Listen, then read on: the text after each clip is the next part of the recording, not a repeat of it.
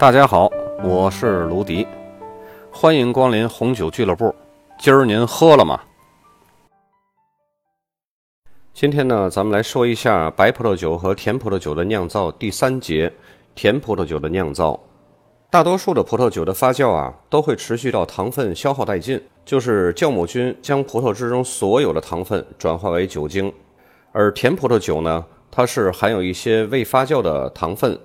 我将甜酒酿造的方法啊，分为了两个大类，一个呢是发酵酿造中提升了甜度，另外一个呢是自然提升了甜度。咱们先来说一下发酵酿造中提升甜度。发酵酿造中提升甜度啊，一共有三个方法。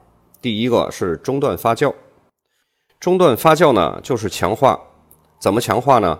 添加葡萄酒制成的烈酒。是在这个酒啊发酵未完成时，仍有糖分的存在下，用来中断发酵的一种方法，这也是一种传统方法。这样呢，就能够杀死酵母菌，从而不再继续发酵。这种方法呢，会从根本上改变葡萄酒的结构平衡。当然了，还可以通过大剂量的二氧化硫，或者将这个葡萄汁儿冷却来中断发酵。但是中断之后呢，必须进行过滤，把这个剩余的酵母给它去除。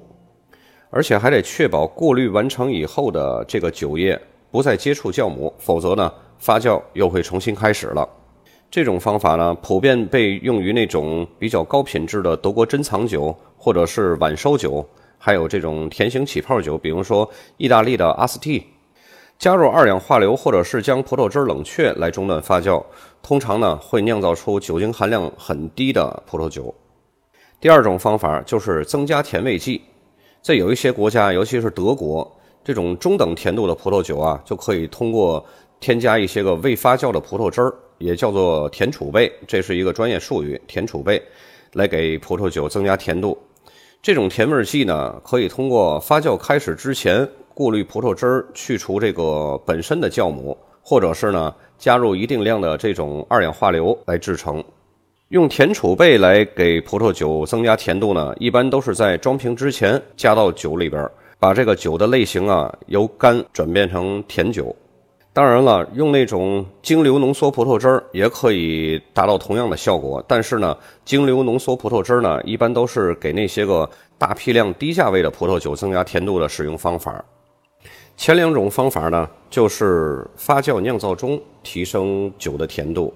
接下来呢，咱们来说一下自然提升酒的甜度。它是使用浓缩葡萄的糖分，很多高品质的甜酒啊，就是用糖分含量特别高的葡萄来酿造的。葡萄的糖分呢，可以有很多方法去浓缩。所有的方法呢，在浓缩这个糖分的含量的时候，同时会把酸类和风味物质一起都浓缩了。首先来说第一种方法，贵腐菌。贵腐菌啊，这是一个比较重要的考点儿。尤其在简答题的大题里面，他会问到：哎，有什么条件会形成这种贵腐菌？一般经过贵腐菌感染形成的甜酒呢，我们叫贵腐酒。其中呢，以法国的苏代、匈牙利的托卡伊以及德国和奥地利的竹利精选酒，还有库普精选酒最著名。贵腐菌呢，是有一种真菌叫灰葡萄孢导致的。引起灰腐菌的，也正是这种真菌灰葡萄孢。这种真菌呢，在特定气候条件下形成的叫贵腐菌，而不是灰腐菌。形成的条件，这是一个刚刚说的那个考点，大家一定要记住。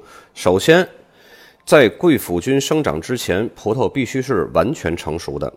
其次呢，这种葡萄必须种植在早晨湿雾朦胧而下午阳光明媚的地区。一般这种地区啊，大多都是沿河，因为只有沿河。它才会早上有雾，然后中午呢阳光明媚，才会有这样的天气特征。比如说法国苏代，它就沿着加龙河；然后德国的莫泽尔产区呢，它就是沿着莫泽尔河。为什么这种气候条件它会形成这种贵腐菌呢？因为早晨的这种潮湿的环境啊，能够促进贵腐菌在葡萄表面生长。贵腐菌呢，用很细的微铅丝刺穿葡萄的表皮，留下很多这种很细微的小孔。晴朗温暖的下午呢，就能够减缓贵腐菌的生长，并且促使葡萄内部的水分蒸发，浓缩酸类啊、风味物质啊，还有糖分。而且贵腐菌还能够赋予葡萄酒独特的风味儿，用受到贵腐菌感染的这种葡萄呢酿出的葡萄酒，带有明显的呃蜂蜜啊、杏啊、柑橘类果皮，还有干果的香味儿。因为贵腐菌的传播呀并不均匀，所以为了挑选最好的葡萄，需要经过几轮的这种手工采摘。这种方法呢成本很高，因为在很长一段时间内啊。需要这种技术熟练的劳动力，而且呢，在一些贵腐酒著名的产区，并不是每年都具备这种产生贵腐的条件。如果环境呢过于潮湿了，真菌就会长得过快，而形成灰腐菌，葡萄呢就会裂开，并且受到感染。虽然灰葡萄包啊，它是贵腐菌和灰腐菌产生的这种共同的因素，但是灰葡萄包这个术语也经常可以被用作贵腐菌的同义词。而且呢，在一些个甜酒的标签上，你也经常能看到“受贵腐菌感染”这个术语。第二个自然提升甜度的方法呢，是把葡萄呀在葡萄藤上风干，这种也叫自然风干。当葡萄成熟以后啊，这个糖分达到了最高点的时候，就开始脱水了，在葡萄藤上呢就形成这种葡萄干儿，进而呢增加葡萄汁中的这种糖分浓度。这种自然风干必须在温暖干燥的秋季才能让葡萄风干，否则的话呢，就会产生霉菌。用这种自然风干的葡萄酿造出的葡萄酒啊，具有过熟的这种果味特征，比如说干果啊、热带水果，而且呢，它这个口感是非常丰满的。用自然风干的葡萄酿造的葡萄酒啊，在酒标上一般都是写上晚采收。第三种自然提升甜度的方法呢，是将葡萄采摘以后给它晾干，就是让已经采收的健康成熟的葡萄脱水，从而呢浓缩葡萄汁的糖分。这也是需要在干燥和温暖的环境下才能晾干，而且还要经常的不断去观察这个风干的葡萄它有没有发生腐烂的现象，如果有，就得马上全部剔除，否则这个霉腐菌就会蔓延。这种方法一般多用在酿造意大利的帕西托葡萄酒，或者是瓦布利切拉的莱乔多酿出的葡萄酒呢，带有这种葡萄干的味道。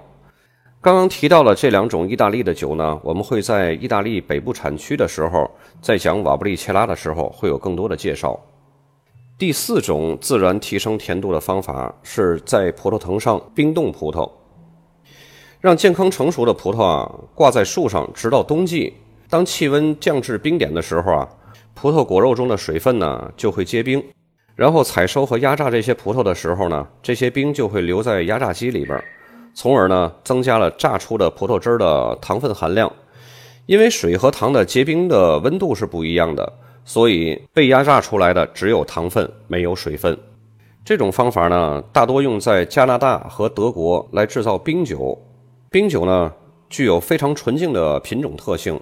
当然了，也有人工可以复制出这种冰酒的同样效果的，就是把这个葡萄在酒庄进行冰冻，也可以出来同样的这种冰酒效果。但是它肯定不会比自然冰冻的这种冰酒要好。今天呢，咱们这个甜葡萄酒的制造虽然篇幅比较短，但是呢非常重要，尤其是贵腐菌那一个自然提升甜度的方法。在简答题中呢，这个几乎是必考题。好，今天就到这里，咱们下期再见。